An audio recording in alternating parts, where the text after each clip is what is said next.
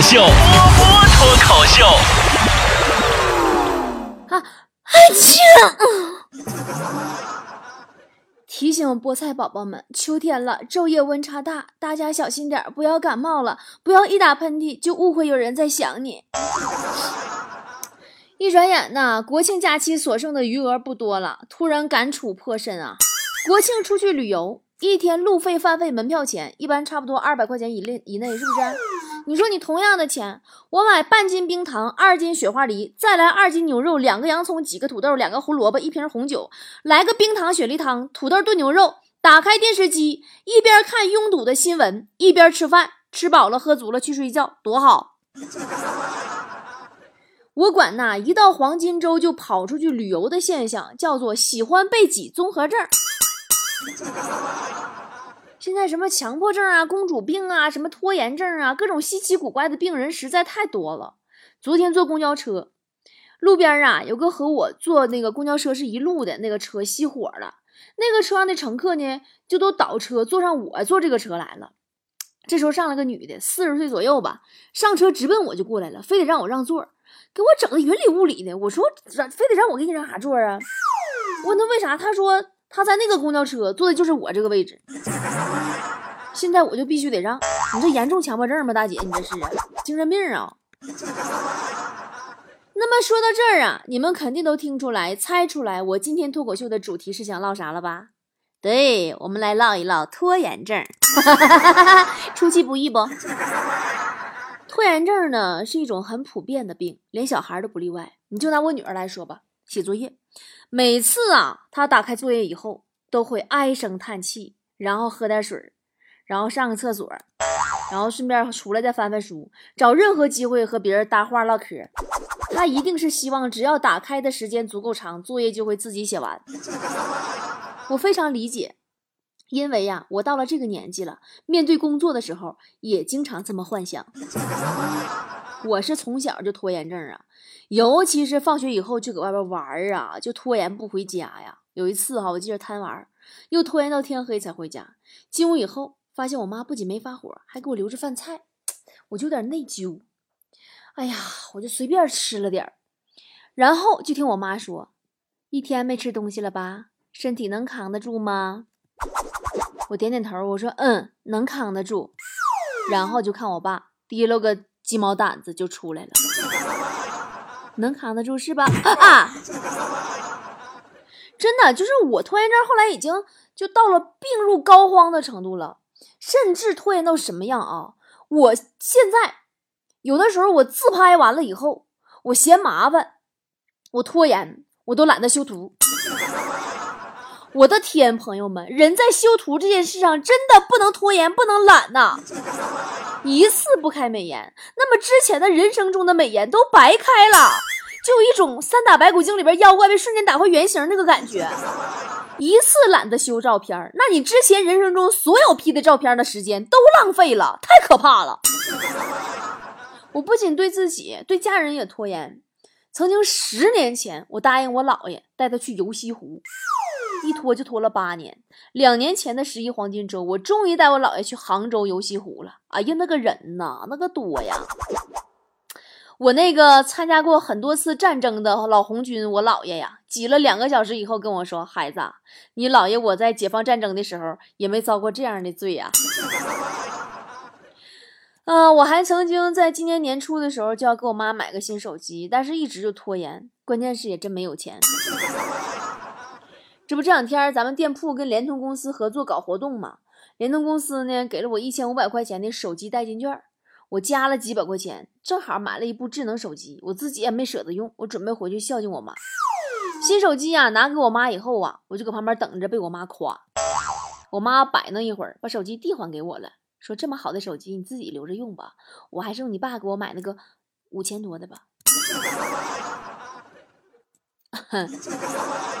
其实本来我也想给我妈买五千多的了，但无奈强子欠我两千块钱没还，然后他回北京了，我打电话跟他要，他说他在外地，问回来时候再给行不行？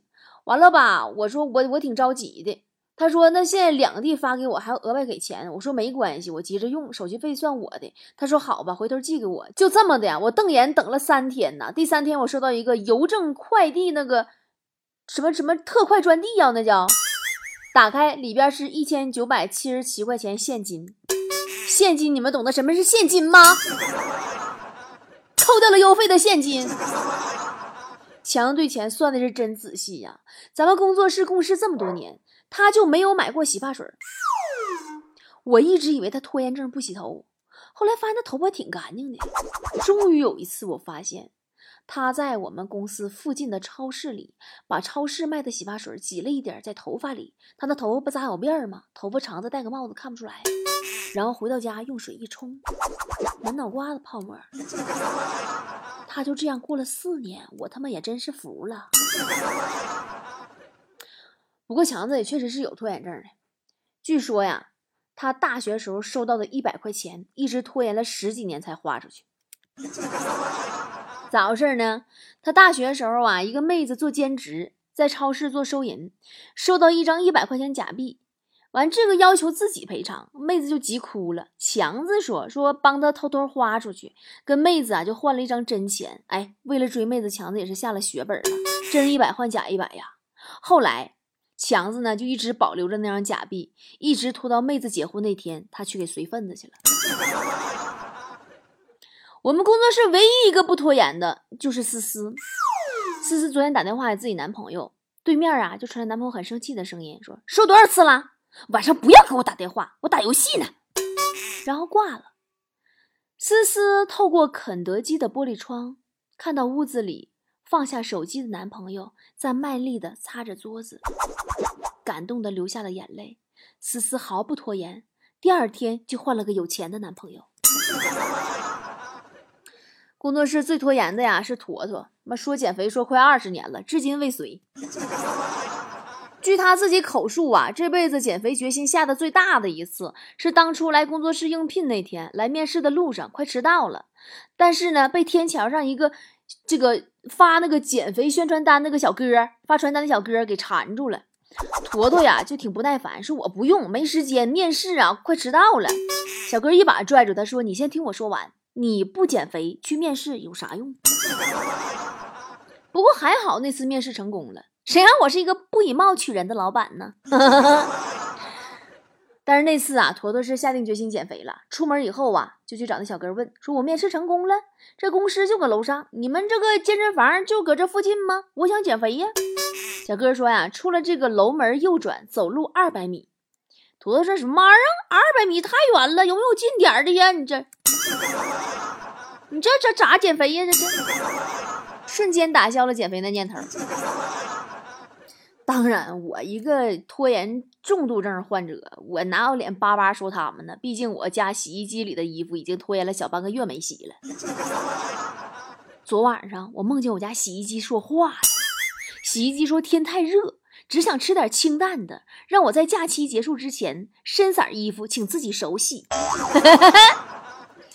拖延症啊，让我好久都不去超市买菜了，一天拖一天。我家冰箱里呀，也好久没有买新的吃的装进去了。昨晚上我好饿，检查冰箱，发现没有想吃的东西；又检查厨房，还是没有想吃的东西。怎么办呢？降低标准，再检查一遍。是不是每个拖延症都跟我一样，早起闹铃响了不会起床？但是其实这之外，我还有另外一个困扰，也是一个魔咒。这个魔咒就是，我永远会在闹钟响之前的一分钟醒来，然后等它响了以后把它关掉，继续睡。当然，你会发现啊，从按掉闹钟到啊，我操，迟到了，这之间这段时间睡眠质量最佳。拖延症的我呀，想出去玩儿拖着，想做点事儿拖着，基本上整天其实就是在家宅着了。我觉得，就算有一天我突然被指控犯罪，很可能连个不在场证明都提供不了。最近两个月，我在思考这个问题。你说人生就这样拖下去，是不是你我拖着拖着就老了？最近真的感觉时光飞逝啊！曾经说啊，一说这个零零后，脑子里首先想到的还是什么童装啊、幼儿园呐、遍地的玩具啊。可你现在谁能想到，人家现在有些零零后都能办身份证了，再过一年都可以光明正大的进网吧了。我先不说我这个八零后的感受，我就问问你们那些九零后，懵没？咋没咋地呢？零零后大了。这两年最大的体会啊，真的就是人真正老了，不是开始被叫阿姨、叔叔那一刻，而是被叫阿姨。叔叔也不觉得有什么奇怪的那一刻，往大街上一走，你就听吧。哎呀，现在小年轻人一聊全是啊，什么青春呐、梦想啊、爱情啊。你看我们这些成年人一聊就是失眠呐、脱发呀，还有如何一夜暴富。作为一个过来人，真心劝各位，做人呐要脚踏实地，别老想着天上掉馅饼，咱们应该低头看看地上有没有钱捡才是王道。哎呀，不开玩笑了，你们最近会发现啊，我更新节目变勤快了。其实我是在治疗我的拖延症呢。我开始真正面对自己的重度拖延，因为我的人生当中啊，被拖延害得太惨了。上学读书的时候，作业非要拖到最后一刻才写；赶火车总是在最后五分钟内上车；和朋友聚会总是在最后一秒赶到；家务总是攒一堆才肯动手。每收到截止日期很模糊的那种工作任务，我肯定是无限制的拖延下去了。这种个性把我坑坏了。这么多年来，我就因为这个，我没有办法把生活过得平静和有条理。人别的姑娘都是窈窕淑女呀，非常什么贤惠呀、文静啊，而我像个旋风小马达，像踩了风火轮的哪吒，像烂了套的一团毛线。我把我的日子过成了加菲猫的名言：能够拖到明天做的事情，今天绝对不要去做。无数次啊，我拖着我那个巨大的箱子呀，叫日诺瓦呀，那玩意儿啊，一路狂奔呐，头发湿的呀，粘住了半边脸。你你们能想象那种感觉吗？就是，然后就是在所有人的目光下，已经落座的乘客，他们就悠闲的干着各种事儿。完了，他们看着我狼狈的奔去自己的车厢。每到这个时候，我都狠狠的发誓，下次一定提前一个小时就到。但下次还是开动前五分钟，嗷嗷聊。赶火车是小事儿，如果错过了，咱再坐下一趟也可以。但拖延的习惯延伸到生活中的方方面面去，真的会失去好多。我们身边有很多拖延的人，跟我一样，我们都觉得总是缺少时间，总是疲于奔命，总是比别人累那么多。拖延症这玩意儿啊，就像什么？就像牛皮癣。它虽然不致命，但让你时刻浑身难受。那么说，拖延症对人类生活的摧毁作用到底有多么严重呢？我听过各式各样的倾诉，什么信用卡拖欠半年了还没还呢？老板上个月交代下来的工作任务现在还没着手呢？我论文下周就交了，我现在还没碰一笔呢？哎呦，那堆衣服啊，攒了两周都没洗呢？等等等等，相信以上这些情况，你肯定会遇上过一二。我跟你说，我拖延症最严重的两个阶段是什么时候啊？一个是上学的时候，一个是 现在。上学的时候是因为太清闲了，养出了这种惰性；现在就是因为太忙了，还坚持完美主义，做不到自己满意我就拖着。到最后，我就感觉我自己的生活像是一盘，就是不断被人打翻在地上的珠子，我永远理不清。更可怕的是拖延的传染性。一些让我明明知道马上就会做好的事儿，我也不会再及时去做了，因为我知道可以拖一会儿。从家里边的那种小事儿到工作上的大事儿，仿佛每走一步，我都有一大堆未来得及清理的垃圾堆。这些垃圾堆在一段时间以后，它就自动演变成地雷，指不定什么时候就把我给炸了。后来有次我看一个节目，关于那个治愈拖延的，太难了，一个重度拖延，一个懒懒娘们儿，我跟你说。一个重度拖延的一个女人，已经一年时间呐都没打开冰箱的冷冻层了。明知道里边的肉已经不行了，还是不肯清理。好不容易兑换的商场的积分没来得及用就过期了，拖着拖着就没了。在家里占了几年的位置，他确保可以轻松卖出去的家具，一直就没有把这出售的信息放到网上去。车会一直开到没油了。哎呦，这都是我能干出来事儿，我跟你说。心理专家帮助他解决了全部的问题，并且给他算了一笔账。拖延症的代价真的很昂贵，浪费金钱，更浪费精力，浪费生命。特别震惊。我开始对照自己的习惯和态度，开始正视我自己的问题。我发现我的习惯决定了我最终的生活状况。书上说，治疗拖延症呀，呃，可以从最难的事情开始做，把及时贴粘在电脑屏幕旁，不在工作的时候刷手机。于是我就试了，然而并没有什么卵用呀。我看及时贴就好像看空气，我瞎了一样看不见。后来我发现我自己不去做的原因，是因为我自己不想做、不爱做、不喜欢。我喜欢的事儿，我分分钟就做了。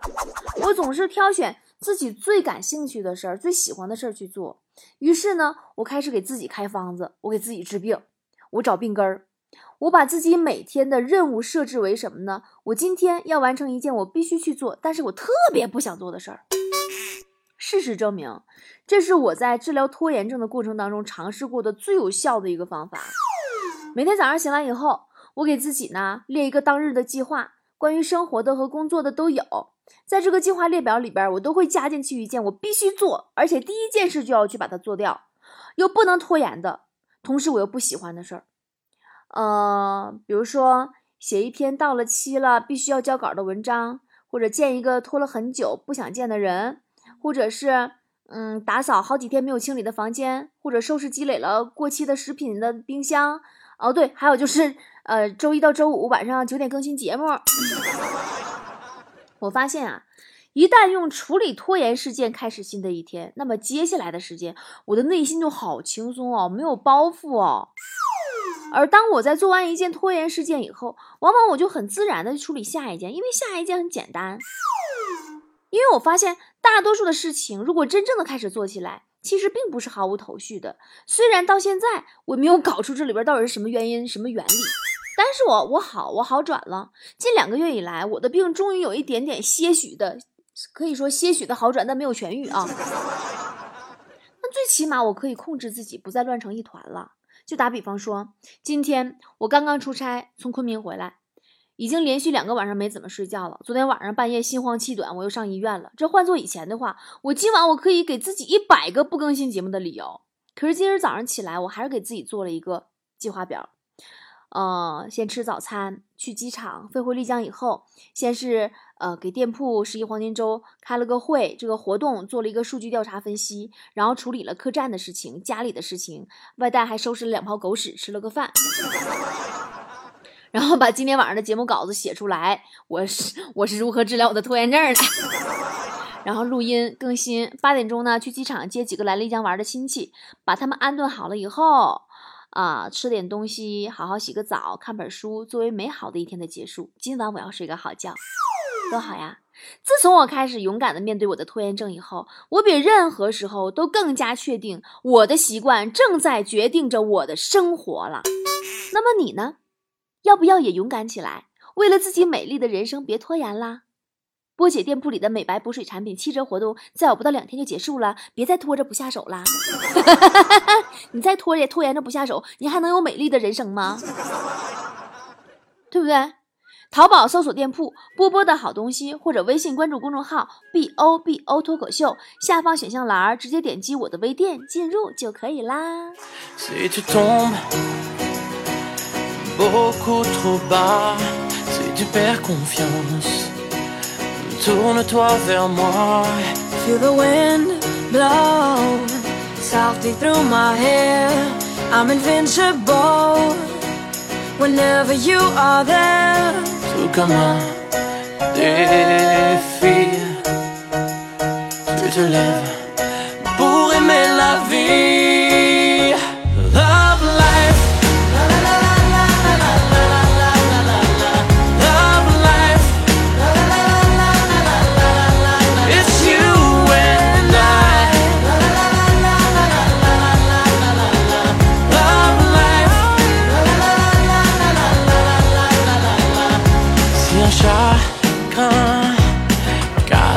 Ta voix, perdu sur les chemins.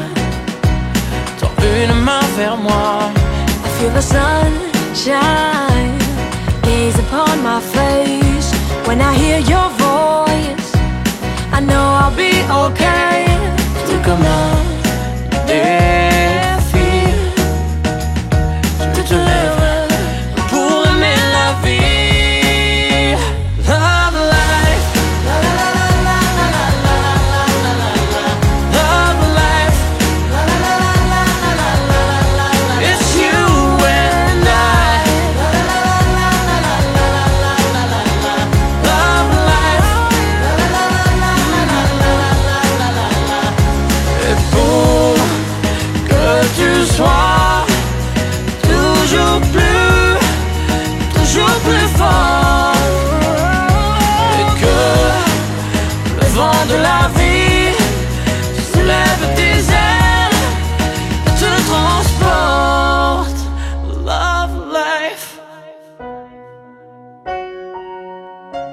of love.